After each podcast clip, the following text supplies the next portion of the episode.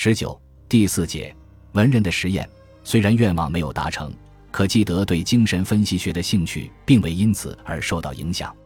一九二年，他积极参与索科尔尼卡的弗洛伊德讲习班，还接受了索科尔尼卡的分析，不过只进行六次就停止了。同时，他的新法兰西评论也成为介绍精神分析的重要阵地。勒维肖翻译的弗洛伊德的《性学三论》就是这个杂志在一九二三年首先发表的。正是在这部作品中，弗洛伊德提出了精神分析的同性恋理论。他也许正适合于作为纪德所梦想的那个序言吧。当然，说到二十年代初法国文学圈对精神分析学的兴趣，人们首先想到的还是以安德烈·布勒东为中心的超现实主义团体，与卢浮。纪德等人主要是在文学创作中运用精神分析的素材不大一样。超现实主义团体尤其看重弗洛伊德精神分析理论的文化意义。他们不仅改变了精神分析技术的方向，即从治疗转用于创作，而且还把精神分析学看作是人类自我认识的一次革命，看作是对人的形象的全新揭示。同时，他们在引入精神分析学的时候。着意强调了自己与医学界之间的分歧，他们以自己的精神分析实践来对抗医学界的沙文主义和专业主义。一定程度上，我们可以说，正是因为他们的努力，法国才有了自己的精神分析文化。布勒东原本是医学院的一名学生，第一次世界大战期间师从沙考特的学生，著名的神经科医生约瑟夫·巴宾斯基在一家军人医院的精神病中心任助理医生。其在医学上的天分曾赢得老师的激赏，以至于艾伦伯格后来说，如果布勒东获得了医学学位，一直致力于精神病学的研究，他完全有可能凭着他的新方法而成为动力精神病学一个新学派的开创者。可他并没有沿着科学的道路走下去，而是在战后弃医从文，成为了一个新的文学运动的开创者。布勒东是在一九一七年左右，通过埃斯纳和雷吉斯的著作《神经症和精神病的精神分析》，了解到弗洛伊德的理论的。可这并非他获得无意识的知识的唯一来源。他是一个兴趣广泛的年轻人，心理学、精神病学、通灵术、哲学、文学各个领域的著作他都阅读。因此，鲁迪奈斯克说，布勒东的无意识概念与弗洛伊德的无意识概念并不属于同一个知识领域。在这位诗人看来，无意识并不是一种以拓扑学方式形成为代理或力量的结构，而是一个与心理学家、催眠术士、通灵者、玄学家所描述的自动作用相一致的心理场所。实际上，布勒东等人后来实验的所谓自动书写，主要得益于两个传统：德国浪漫主义和法国象征主义的文学传统，以及法国动力精神病学的医学传统。弗洛伊德的精神分析学只是在超现实主义者后来阐述自己的思想时被当做了理论的支撑。他在他们早期的自动书写实践中的作用远不及我们所认为的那么大。第一次世界大战结束后，布勒东加入了达达主义的团体，走上文学创作的道路。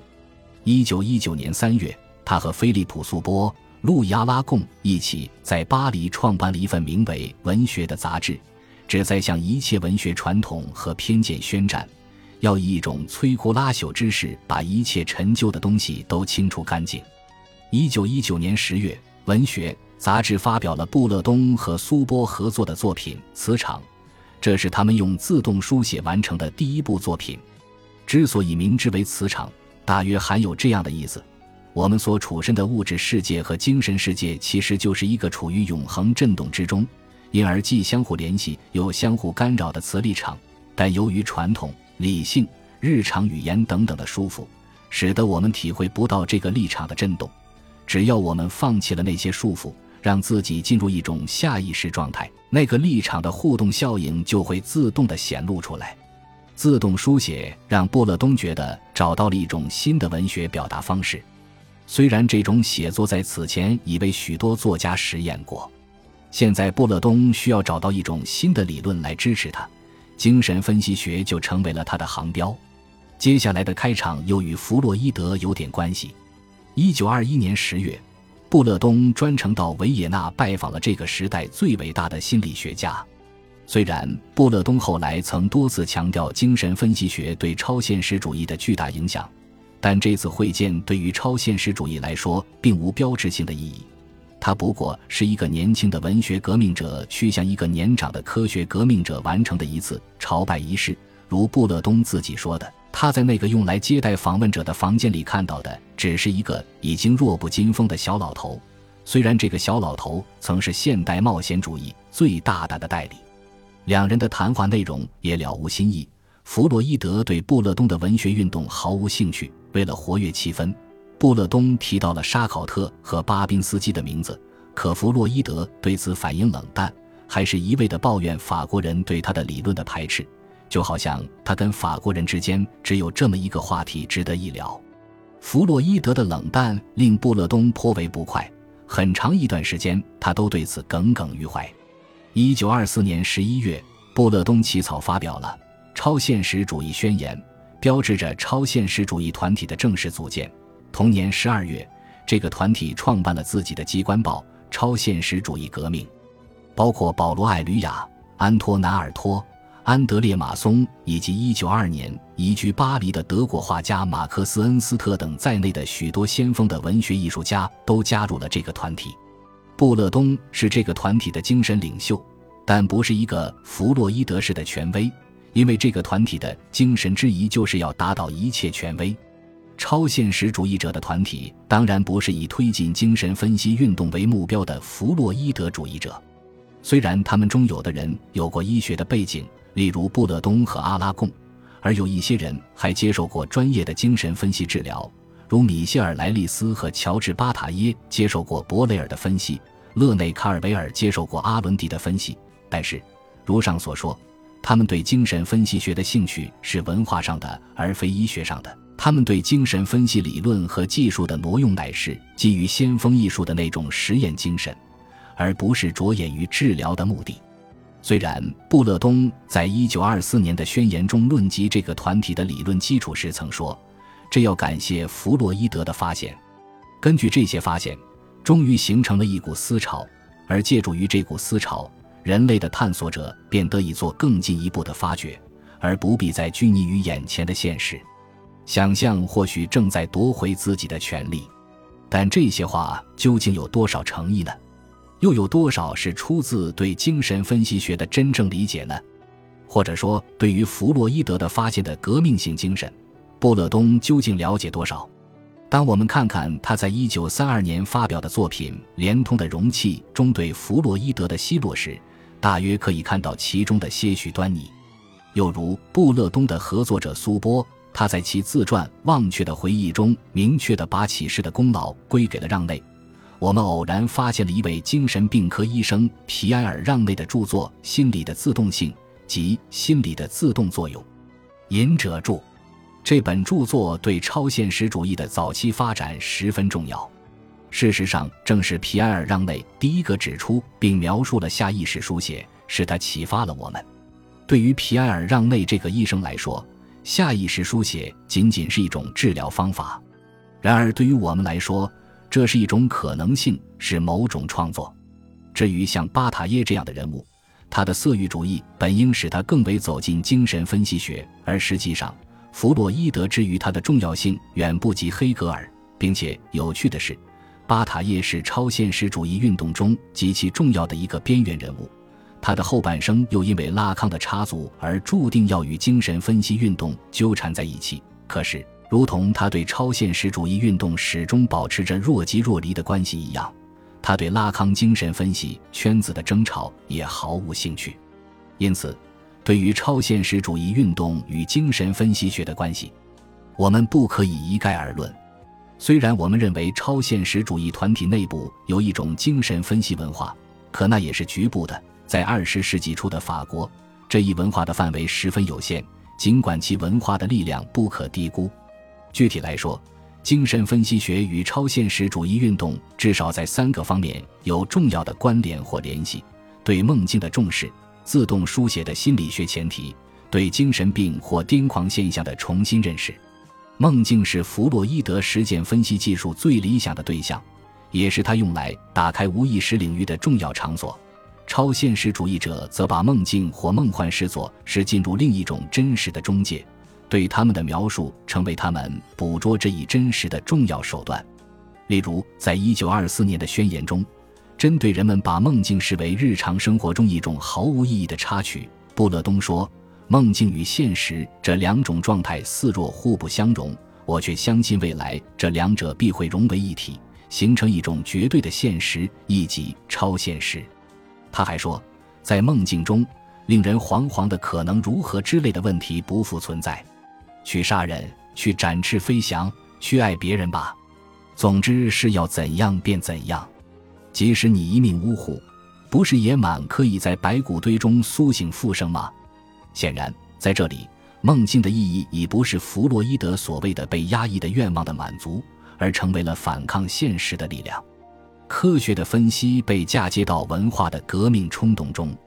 对于超现实主义者所实践的自动书写，许多人说那是对弗洛伊德的自由联想方法的运用。可正如前面所说的，超现实主义运动的理论源头不止一个，弗洛伊德的精神分析学只是其中之一，并且按照艾伦伯格和鲁迪奈斯科的描述，在这些源头中，法国本土的哲学。文学和精神病学的传统在发生学的层面似乎扮演着更为重要的角色。至于超现实主义者所实践的自动书写，与弗洛伊德的自由联想方法也有着本质的不同。后者根本上是服务于治疗的目的，是对症状的一种解除；而前者乃是一种表达无意识活动的方式，是让内所说的那种心理自动作用。按照布勒东的描述。这种自动书写颇类似于一种魔术，找一个尽可能有利于集中注意力的静僻处所，然后把写作所需要的东西弄来，尽你自己之所能进入被动的或约接受性的状态，忘掉你的天才、才干以及所有其他人的才干。落笔要迅疾，而不必有先入为主的题材，要迅疾到记不住前文的程度，并使你自己不致产生重读前文的念头。第一个句子会自动的到来，这是千真万确的，以至于每秒钟都会有一个迥然不同于我们有意识的思想的句子。它唯一的要求便是要脱颖而出，很难预断下一个句子将会如何。只要你愿意，就一直往下写。请相信，轻声柔语是绵绵不断、不可穷竭的。其实。超现实主义者对自动书写的实践更接近于19世纪下半叶在欧洲所盛行的通灵术。1922年9月，波勒东和他圈内的一帮朋友做了一系列的通灵实验，通过催眠术使人进入一种梦游般的自动书写状态。可实验表明，这个游戏十分危险，有的人沉陷在入魔状态难以自拔，甚至陷入一种癫狂。所以，布勒东等人不得不停止实验。但自动书写作为一种特殊的表达方式，仍受到布勒东的推崇，因为要知道，它是超现实主义者所主张的一种革命性的写作模式。若是没有了它，超现实主义就不大可能发展成为一种真正的文化运动。虽则运动内部真正以自动书写的方式完成的作品并不多，但它作为一个标识，已被超现实主义者指认为一种文学态度和哲学态度。一种与精神分析的理论志趣相一致的时代精神，正如鲁迪奈斯科所说，自动书写消解了笛卡尔主义的观念。依据那一观念，语言乃是思维主体的所有物。超现实主义者的自动书写，则是作为主体离心化或碎片化的一个工具而存在的。主体不再确认自己具有任何的自我确定性，通过它，诗歌不再是现实的再现或灵感的场所。而是语言本身，是语言作为一种存在形式被客体化。在法国，超现实主义就是这样成为精神分析学的帮手的，因为它陪伴着弗洛伊德的无意识的冒险，它给后者提供了一种表达方式，并且这一表达方式不是理论的，而是分析的。无意识、语言、离心化的主体，这些术语表明，鲁迪奈斯科的解释是拉康式的，而实际上。他认为拉康在其思想形成时期，显然是受到了超现实主义的这些写作观念的影响。再就是对精神病和癫狂现象的认识。弗洛伊德精神分析学的一个重要贡献，就是改变了人们对正常与癫狂的划界认识。当他宣告我们每个人都是神经症患者时，他实际上打开了一个潘多拉盒子。癫狂或精神分裂已成为二十世纪西方心灵的一个重要症状。可是，弗洛伊德的那些不忠的信徒，包括法国的那些分析家，并未认识到这一点，而是继续把癫狂视作一种需要救治的病态。超现实主义者则不同，如同梦幻、自杀、性是他们津津乐道的主题一样，对癫狂的重新认识也与他们所要表达的文化理想有关。还是在那个著名的宣言中，布勒东说：“再就是疯狂，就是那需要关禁闭的疯病。谁都知道，实际上，疯子之所以遭到禁闭，只是由于少数法律上可以施加惩罚的行为。而假如没有这些行为，他们的自由是绝不会受到影响的。说他们在某种程度上是受到自己的想象力之害，我倒愿意赞成这种见解。换句话说。”他们的想象力促使他们不遵守某些规则，而离开了这些规则，人们就感到自危。这是众所周知的常识。对癫狂的禁闭，就是对想象力、对自由精神的囚禁。这就是布勒东们所要表达的。因此，他们要以癫狂送来解放那被囚禁的精灵。一九二八年，布勒东发表小说《奈加》。描写了一个女癫狂者在正常世界中的困苦的命运，以及那癫狂状态的失信的光辉。一九三零年，他又和艾吕亚合作发表《无暇的观念》，把癫狂和正常视作像连通的容器一样，瓦解了横亘在两者之间的耐人为的界限。这些都是献给癫狂的狂想诗，是日后法国反精神病学运动的先声。至此。我们应当可以明白，为什么鲁迪奈斯科会说，法国早期精神分析运动中医学渠道与文学渠道之间的差别，其实属于同一种意识形态现象。医学界的犹疑与文学界的热情，在某一点上是合流的，即他们乃是第一次世界大战后法国文化进入转型时期的见证。一方代表着中产阶级意识形态，而另一方代表着反中产阶级意识形态。两者的并存正是这个时代矛盾心理的体现。在三十年代之前，这两个渠道很少有直接的交锋和对话，但他们的并存给法国精神分析运动的发展提供了多种可能的选择。直到拉康出现，这两个渠道开始了真正的河流。拉康正是从文学渠道中找到了自己的同情者，他给了精神分析写作一个全新的文体，而这个文体。如同他的阅读一样，一定程度上说就是超现实主义的。他的精神分析学就是一种超现实主义的精神分析学。